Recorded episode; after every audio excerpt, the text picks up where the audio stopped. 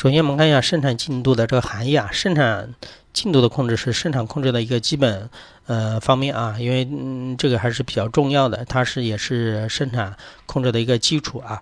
基本任务就是按照已经制定好的生产计划，对吧？检查各种零部件的，就是投入和产出的时间进度进度嘛。我一定要把这个时间呢，当然了，还有除了时间以外，你投入的数量是不是按照这个计划来的？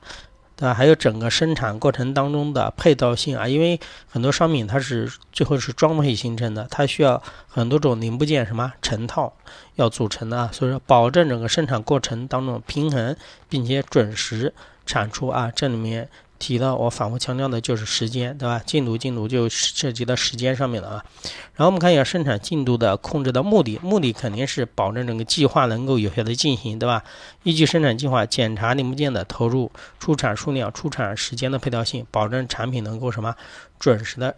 装配出厂啊，还是时间上面，这个我们了解一下，把概述可以目的放在一起了解。好，我们要知道生产进度下面它又细分了啊，生产进度控制下面又分了几个呢？三个内容啊。我这里强调一下，比如说考多选题的时候容易弄混，比如说生产控制包括哪些啊？生产作业控制包括哪些？生产进度控制包括哪些？比如说是多选题啊，这正好可以出三题啊。那有的人就很容易弄混淆，对吧？因为你考试的时候一定要注意啊，看中间两个字“生产控制”、“生产作业控制”和“生产进度控制”是不一样的，对不对啊？它它的概念是，嗯，越来越什么具体的。比如说，生产进度的控制比生产什么作业控制要小，对吧？生产作业控制比生产控制要小，你要知道分别是什么含义，要能对应起来啊。其实选的话很容易，比如说生产进度包括哪几方面的进度呢？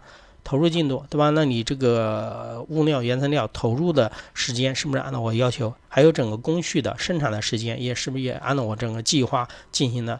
最后就是到一个什么出产的进度的控制啊？这等于是说，在一条生产线上面的开始的部分投入的投入那个原材料的部分，在中间生产的部部分，还有最后什么产出的部分，它都会有一个进度进行一个控制啊。这三方面的内容要知道啊。